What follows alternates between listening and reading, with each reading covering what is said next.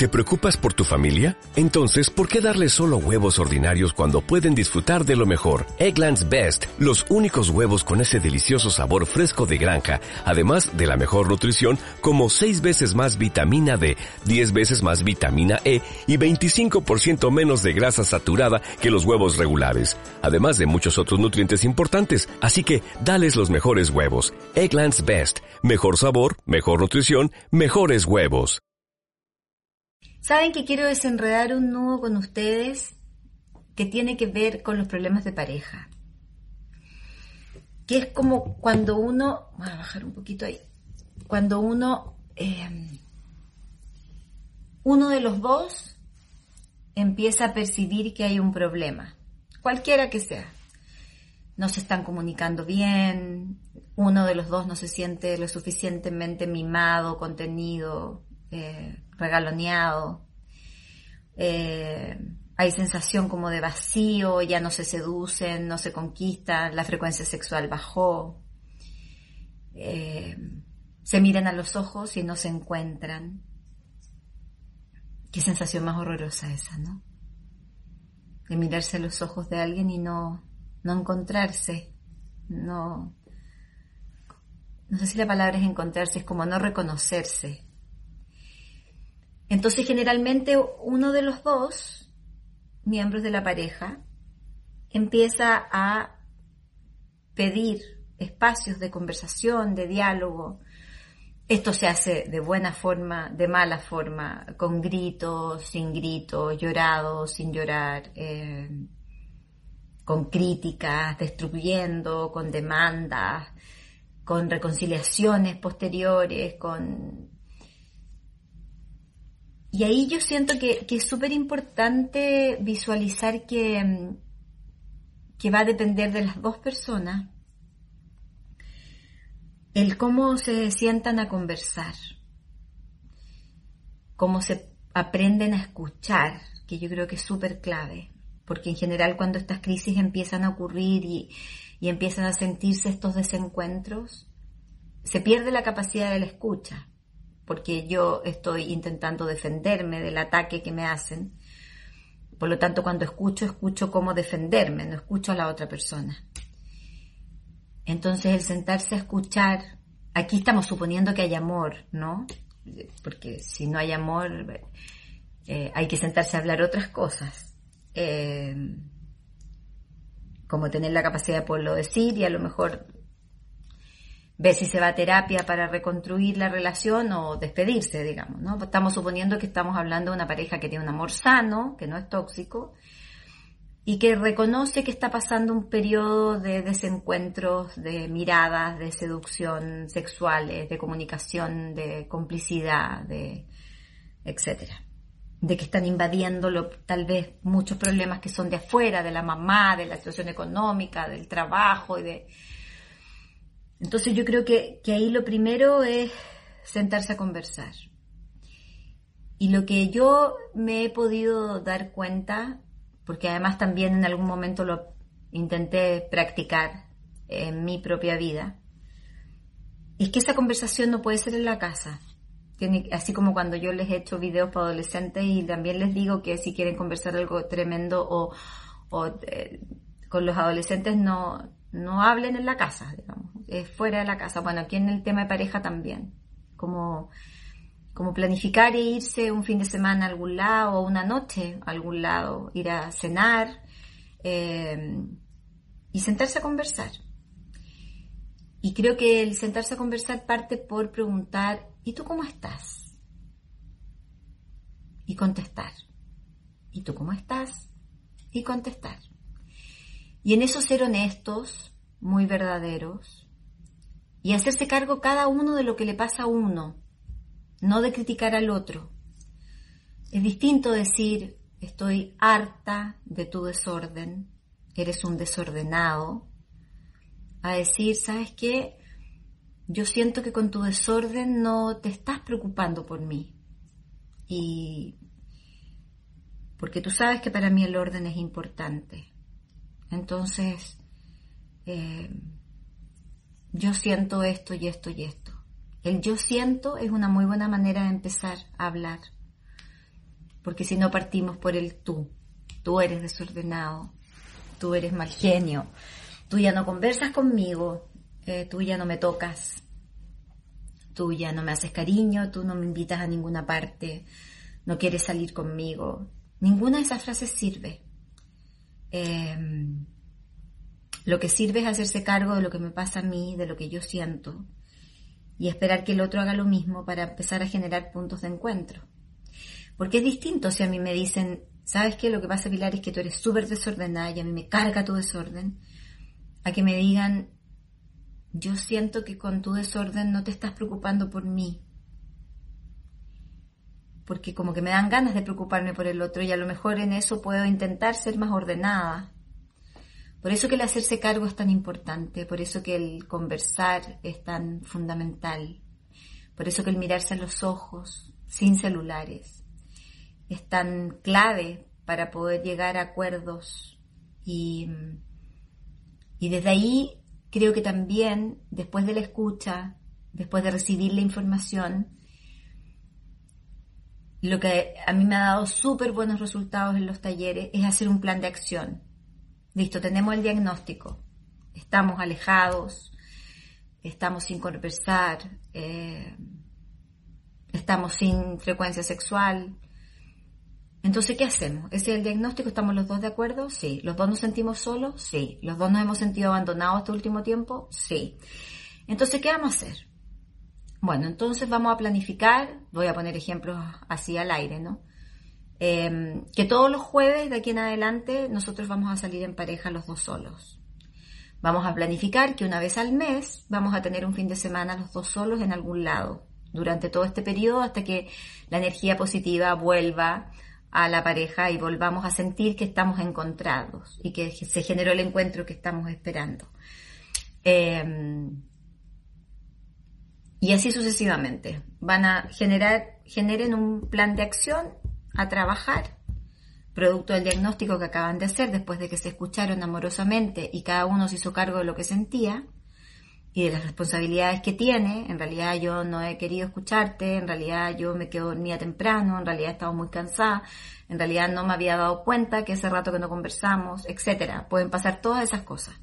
Una vez que el diagnóstico esté claro, entonces empezamos a planificar. Y esa planificación, dada la locura en la que vivimos en estos tiempos, prácticamente tiene que ser anotada y ejecutada de acuerdo a agenda. O sea, mirarla súper concretamente como un trabajo, no esperar a que ocurra espontáneamente algo maravilloso que, que nos produzca el cambio emocional, donde nos miremos y sintamos todas las mariposas y las luces, fuegos artificiales de reencuentro. Eso no pasa. Eh, el amor tiene mucho de decisión y tiene mucho de conciencia de trabajo. Y cuando los dos quieren trabajar, que es el caso de este video, siempre va a haber encuentro y siempre va a haber diálogo y van a poder escucharse y hacerse cargo y no meter juicio. Y de ahí en adelante todo debiera avanzar muchísimo mejor. Si no pudieran, primero, si no pudieran no escucharse, no fueron capaces porque se empezaron a criticar. Si no pudieron hacerse cargo, cada uno, cada una o cada dos, no importa cómo esté constituida la pareja, no pudieron eh, de alguna manera eh, ponerse de acuerdo, si no fueron capaces de hacer un diagnóstico, si tampoco son capaces porque están muy enojados, porque están muy heridos, de hacer un plan de acción, entonces hay que pedir ayuda a un tercero, que generalmente tendría que ser un terapeuta, digamos. Pero si son capaces de escucharse, de generar el plan de acción, de hacerse cargo, de responsabilizarse, no de culpas, sino que responsabilizarse de las cosas que cada uno puede ser gestor en esta crisis, entonces háganlo, generen el plan de acción, trabajen como si esto fuera una empresa que la quieren sacar de la quiebra y que tienen que, por lo tanto, poner todo lo que esté a disposición de ustedes para que eso se resuelva. El amor puede ser para toda la vida. Yo creo en eso. Y creo en eso cuando hay voluntad, y creo en eso cuando hay decisión, y creo en eso cuando hay conciencia de trabajo, cuando hay sentido del humor, cuando hay paciencia, cuando hay capacidad de entender que el otro me ama y que por lo tanto no va a hacer nada, nada, nada que me haga daño. Entonces ninguna conducta es para ofenderme, tiene que haber otra razón, pero no para hacerme daño. Y creo que esas son cosas súper importantes de tomar en cuenta.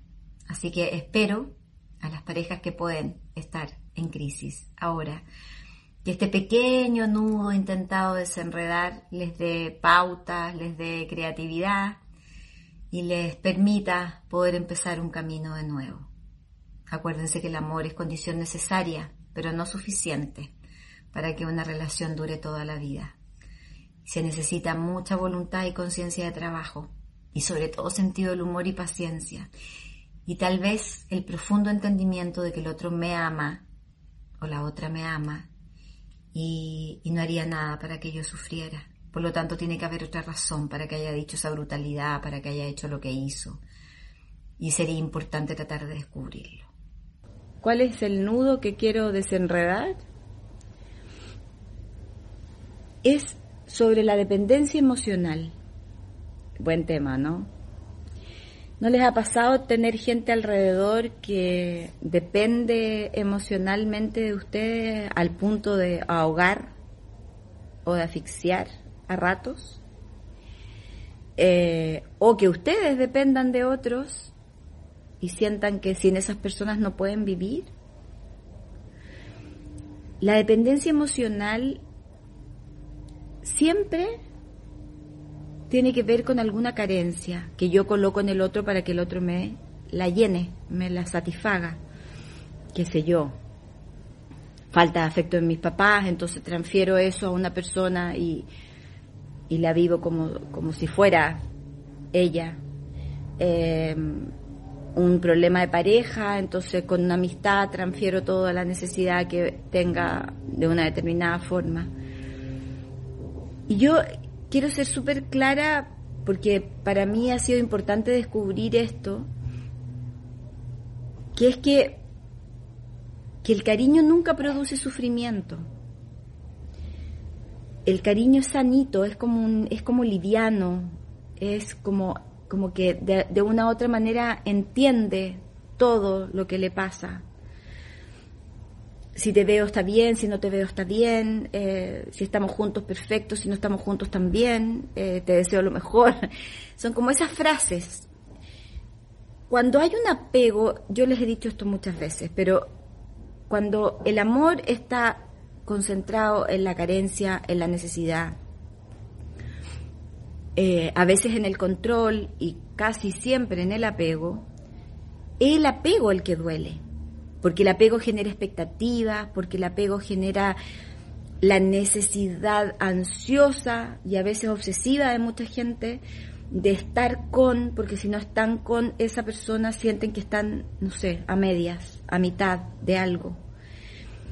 Entonces, eh, creo que, que es fundamental cuando uno vive situaciones de dependencia emocional, preguntarnos antes de qué me pasa con el otro, con esa persona con la cual dependo, es qué me pasa a mí, qué te pasa a ti, qué me pasa a mí, qué hace que yo necesite estar con alguien, por qué no puedo estar sola, tranquila, en paz, por qué no me puedo dar yo eso que de una u otra manera pido o necesito del otro. ¿Por qué no ¿Qué me falta a mí que no he sido capaz de trabajar emocionalmente hablando que, que hace que no que no respire profundo, que no me sienta aliviada, que todo sea un peso, que cada vez que me conecto pienso o, o armo algo en relación a esa persona, esa angustia, es tristeza, donde las expectativas siempre son súper altas y la realidad es súper baja, por lo tanto la frustración es súper alta. Y, y desde ahí vamos perdiendo la noción de que en realidad yo me tengo que nutrir a mí misma. Yo sé que no nos enseñaron nunca a, me refiero a nivel social y por lo tanto a nivel familiar tampoco, no nos enseñaron nunca a querernos, a entender que, que el amor de la vida de uno es uno y que todo el trabajo tiene que ser hacia adentro y que desde ahí uno sale afuera a entregar lo mejor, pero desde la libertad, desde el amor, desde el respeto, desde la no ansiedad, desde el no ahogo, desde la no dependencia. Yo sé que es muy fácil, yo lo he vivido, eh, establecer vínculos dependientes, sobre todo en ciertos periodos de la vida en los que uno se siente más frágil, en los que uno está más vulnerable y como esta sociedad no permite la vulnerabilidad porque la asume débil, entonces nos aguantamos, nos guardamos y, y ahí cualquier cosa agradable que pase, que te muestren, que te, que te seduzca, uno la agarra así, pero a la brutalidad sin, sin ni siquiera pensar. Es como que automáticamente eso me cubre y me, y me llena de espacio. Y al principio es solo maravilla, pues al principio es la sensación de que me siento completa, llena de energía, llena de vida. Y cuando empiezan a aparecer las frustraciones producto de mis expectativas, entonces todo se llena de angustia, de llanto, de dolor, a veces hasta desesperación de sentir que pierdo a esa persona y si pierdo a esa persona o ese vínculo, se me va la vida, o sea, si mi mamá se muere, yo eh, eh, no sabría qué hacer, si se me va mi pareja lo mismo, si se me muere un hijo, si... Y, vamos amarrándonos. Es, es tan impactante. El, hace poco tiempo atrás yo hice un taller sobre dependencia emocional y yo diría que la sensación más brutal que teníamos todos los que estábamos ahí, porque yo también era participante, era la sensación de amarrar gente. Y, y en la medida que, que uno amarraba a esa gente cerca de uno, había calma. Y esa calma se producía por eso, digamos, por ese amarre. Y cuando empezamos a trabajar, nos empezamos a dar cuenta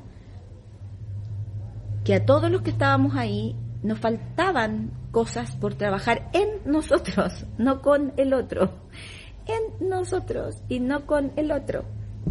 Y eso que nos faltaba trabajar con nosotros, en muchos casos tenía que ver con historias, con, con la figura de los papás, con una baja autoestima, con cero amor propio, obviamente, eh, porque el amor propio no permite esas dependencias las rechaza porque sabe que hacen mal, porque, porque cuando uno desarrolla amor propio uno ya aprendió, aprendió a quererse, a cuidarse, a protegerse, a mimarse. Entonces es exquisito compartir con gente, pero si no se comparte con gente también es exquisito, digamos. No, no está esta sensación de que necesito estar rodeada de personas o necesito eh, em, situaciones que me den calma, paz, alegría, bienestar, porque todas esas cosas, la calma, la paz, la alegría y el bienestar, me lo doy a mí. Y eso es un camino, primero hermoso de hacer, difícil, claramente, no es sencillo, pero se puede lograr y es maravilloso cuando uno lo logra. Ahora, es maravilloso para uno, pero evidentemente va a generar conflicto en otros porque los otros van a decir, ¿y a esta qué le pasa que no me necesito nunca más? Que no sufre si yo me alejo, si no, no le pasa nada, anda feliz. Claro que jode al resto, sin duda que debe joder. Pero el camino va por ahí. Eh, el, el poder preguntarnos hacia dónde van nuestras dependencias y, y nuestras ansiedades, que también pueden ser con cosas, ¿no? Ahora en este momento estamos haciendo el desafío de los 21 días y yo lo estoy haciendo con el azúcar. Y he descubierto que el azúcar para mí tiene un tema muy potente, tuvo un tema, siento que ahora ya no lo tengo porque lo puedo manejar, pero tuvo un tema muy importante. El azúcar significaba compañía, significaba calma, significaba darme un premio, significaba descanso, relajo. yo miraba el otro día que descubría eso a un pastelito chiquitito, una cosa cuadradita que no, no era más grande que esto, así, minúsculo. Y yo lo miraba y decía, por Dios que te he dado poder a ti. Qué manera de darte poder. O sea, esa cosa minúscula me calma, me premia, me hace cariño, me relaja. Un horror. Y eso mismo si uno tiene el cuadradito del pastel y yo lo miro como una persona, lo mismo decir, por Dios que te he dado poder a ti. ¿Cómo te doy poder para que me hagas sufrir si te alejas, me pongo contenta si te acercas, me angustia si me controla? ¿Por qué te he dado tanto poder? ¿Por qué le hemos entregado tanto poder a la gente? A las situaciones, al cigarro, al alcohol. Cuando todo eso se puede sanar en la medida que trabajemos el amor propio y sepamos cuidarnos y cubrir nuestras propias necesidades emocionales sin entender que ese cuadradito, que me reía mucho porque es tan absurdo cuando uno le pone lógica, ¿no? Porque cuando uno está tenso yo miro eso y siento que, que casi un medicamento, un horror. Pero sentía que era un medicamento, ahora ya no lo es. Ahora ya puedo no comerlo, feliz. Y cuando me lo como lo disfruto, no, no lo como desde la necesidad. Pero, pero quiero invitarlos a eso, a que vean sus dependencias.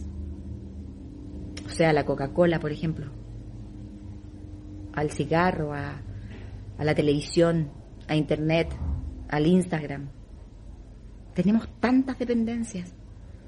Yo creo que vale mucho la pena empezar a revisar una a una y empezar a ver qué le puse, qué, poder le entregué, al Instagram, que me entretenga, que no me haga pensar, que no me meta en los conflictos que tengo. ¿Qué, ¿Qué poder le entregué? ¿Qué poder le entregamos a las dependencias que tenemos? ¿Cómo sabemos parar las que establecen con nosotros? Hay mucho que pensar aquí.